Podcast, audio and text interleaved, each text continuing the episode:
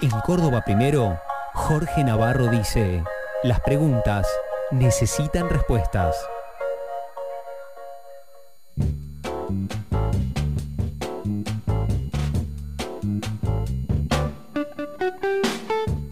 La respuesta la había dado ella los primeros días de diciembre, eh, cuando ratificó lo que había dicho en septiembre del año pasado de que no iba a ser candidata a nada. Volvió a decirlo en diciembre, eh, lo mismo, lo mismo se instaló lo que yo digo, el mentiroso operativo clamor. Eh, hasta que, como recordaba al comienzo del programa, con eh, Pablo Dugan, el periodista de Duro de Nomar, C5N, en esa entrevista emotiva, poco política, pero emotiva, emotiva al fin, después de seis años que no aparecía en televisión, Cristina Fernández de Kirchner eh, dijo, ¿por qué me seguís preguntando si voy a ser candidata? Es un problema de comprensión de texto. Esto es, eh, lo, dije, lo escribí, lo tuiteé y ella agregó, creo que el pueblo argentino tiene, comillas, por suerte, y espero que lo siga teniendo, una, eh, una clara comprensión de texto. Esto es, le dijo, no voy a ser candidata, se acabó. Eh, en el medio del, en el medio del programa, eh, dos cuestiones. Fue tal el, impacto de la presencia de Cristina en la televisión porteña, reproducida en todo el país, obviamente. parecía una cadena nacional. Pero digo, fue tal el impacto que dejó groggy a todos sus adversarios en el frente de todos. Esto es, yo creo que el presidente Alberto Fernández no salió más de la, de la residencia de Olivos. ¡Qué masazo, mi Dios! Porque lo que todos sabíamos, eh, en honor a la verdad, hasta aquellos que promovían el operativo Clamor, el operativo Clamor nunca fue para que Cristina se desdijera de lo que había dicho que no sería candidata. El operativo Clamor fue para reinstalarla en el centro absoluto de las decisiones del frente de todos. ¿Quién, tiene la, ¿Quién duda quién tendrá la lapicera para las listas del frente de todos del oficialismo para las elecciones nacionales, las PASO, etcétera? Nadie. Es Cristina. Se acabó. Cristina decide que haya paso eh, interna en el oficialismo, la va. Si decide fórmula única, va a haber fórmula única. ¿De. Eh, y además, a tal punto, a tal punto, que el presidente ayer sacó un tuit diciendo Néstor nos une. Hashtag Néstor nos une. Convocando también él a Plaza de Mayo el 25 de mayo, donde la única oradora es la vicepresidenta. Se terminó el juego, ¿no? Se terminó el juego. Bien. Eh, como si fuera poco, ella como al pasar, no se priva de nada, ¿no? Yo digo, eh, sacando los, eh, los eh, enormes tiempos emotivos de la entrevista, cuando definía, cuando, cuando formulaba, ni siquiera por las preguntas de, de, Dugan, cuando, cuando formulaba, cuando ella quería precisiones políticas, lapidaria, lapidaria. Eh, eh, en un momento, ella señala, eh, el Frente de Todos obtiene una diferencia de 15 puntos en las PASO. Estamos hablando de las primarias abiertas, simultáneas y obligatorias del año 2019, entre Alberto Fernández, Cristina Fernández con eh, contra Macri. Eh, y agregó, después hubo un cambio en la conducción de campaña del Frente de Todos y perdimos puntos y diputados. Primero lo desarrollábamos, nos reuníamos semanalmente en el Instituto Patria, donde está eh, ella dueña de casa, y después comenzaron a tallar otras voces, como al pasar como si... En ese marco remarcó que la pérdida de votos y de diputados coincidió con el momento en que Alberto Fernández dijo públicamente que estaba bien el dólar a 63 pesos, por ejemplo. Y agregó, fue un error. Se lo dije en ese momento, Alberto, porque yo fui ocho años presidenta. y te invito a que busques algún archivo donde hablo del precio del dólar. Me parece que no se trata de si ayudaba o no. Escuchen esto. Pero bueno, en fin, no vamos a ahondar sobre el pasado, no vale la pena. Pero escucha el tono de esa afirmación de Cristina en el estudio de televisión. Frente de todos obtiene una diferencia de 15 puntos, Pablo, en, las pasos. 15 puntos. 15 puntos. Después, entre las pasos, bueno, hubo, digamos, un cambio en la conducción de campaña y perdimos eh, puntos y diputados. ¿En la conducción de cuál campaña? De la campaña nuestra del Frente de Todos.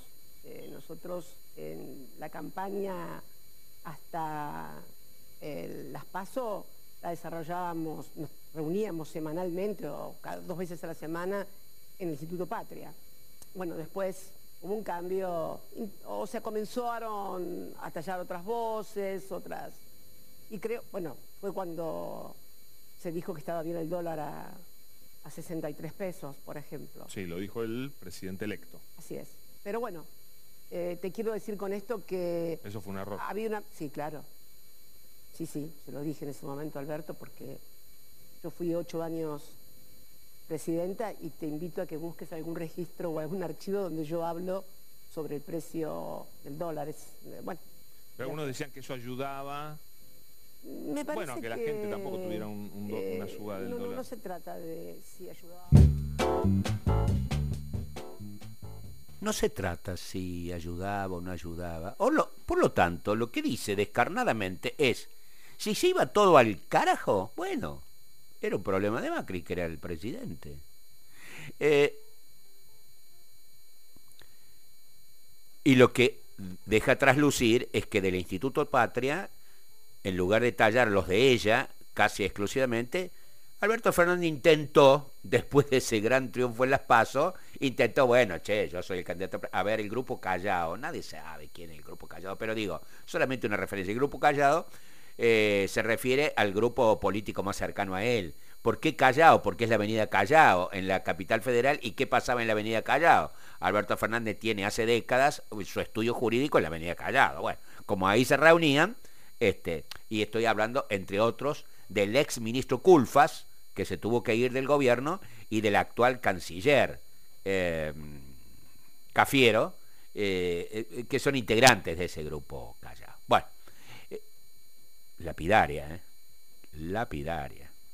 Después lo salva, y debo decir que por primera vez en todo este tiempo, Cristina reconoció que este es su gobierno.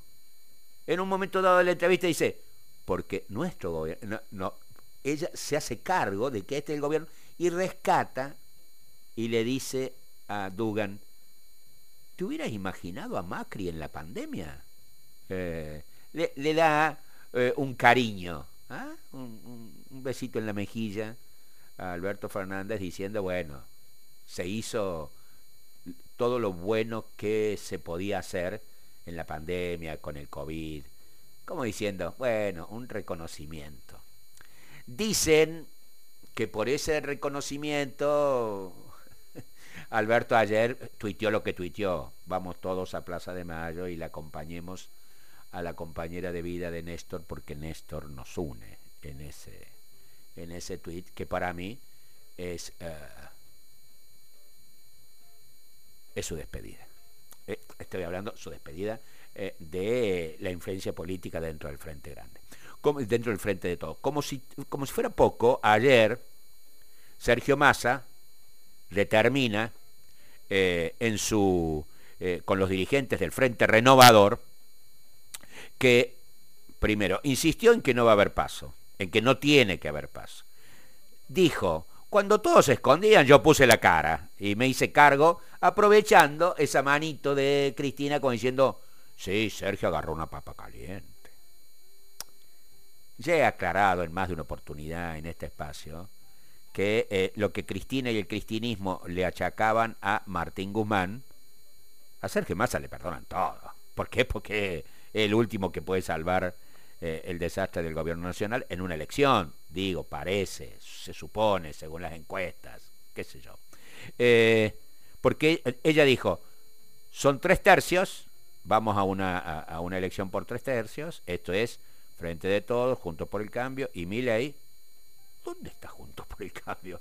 Digo, hace 48 horas, desde que ella apareció en televisión, más allá de que la reta dijo no sé qué de ella, nada. Bueno, pero digo, eh, y mi ley, y mi ley. Eh, eh, vuelvo al punto. ella dijo tres tercios y además ese eh, ese cariño, eh, referencia cariñosa a Massa, Massa que dice en la reunión de ayer, como dijo Cristina, eh, agarré una papa caliente, aprovecha la jugada, y todo me parece que tiende a, a que Cristina va a determinar absolutamente todo. Y como si fuera poco, cuando, bueno, y si no sos vos, ¿quién? le dice de algún modo, le plantea Pablo Dugan, eh, ella contesta exactamente esto.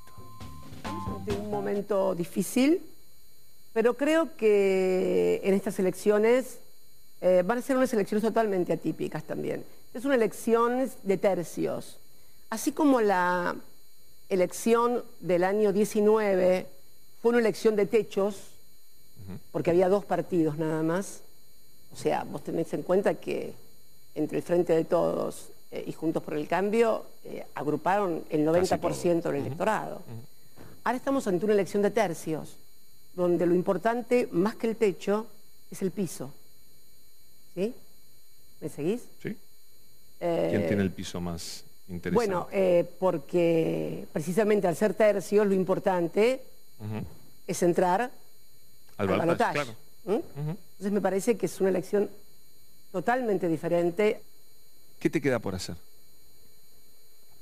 ¿Qué me queda por hacer? ¿Cómo qué? No entiendo la pregunta. ¿Qué me queda por hacer? ¿Qué? ¿Como ¿En política? En política militar, toda la vida. He militado toda mi vida. Soy una militante desde muy joven. Soy parte de la generación diezmada. Esa que habló Néstor. El... Ahora va a ser la semana que viene 20 años. ¿Qué espero? Bueno, que los hijos de esa generación diezmada sean los que tomen la posta. Sin duda todo el mundo ratificó que se refería a Guado de Pedro, el ministro del Interior, el más kirchnerista de todo el gabinete, más cristinista, con padres desaparecidos. Eh, es el bueno, es la descendencia de esa generación diezmada, sin duda. Con lo cual uno supone, paréntesis, ¿me seguís? Le dice a Dugan. En un momento dado, yo digo, fueron dos, dos entrevistas, ¿no? Dugan muy bien en la cuestión emocional. Ahora en la cuestión política, ella se entrevistaba a sí misma. Pero bueno, cerrado el paréntesis, sigo. Eh, la papa caliente de este, masa y eh, los que los descendientes de la generación diezmada de los 70. La fórmula es, será, estará en la cabeza de Cristina, más allá de la inflación de este mes que dicen que va a superar el 9%, más allá de los dólares que faltan, más allá, más allá, más allá, ¿Será que la fórmula que ella va a promover es masa de Pedro?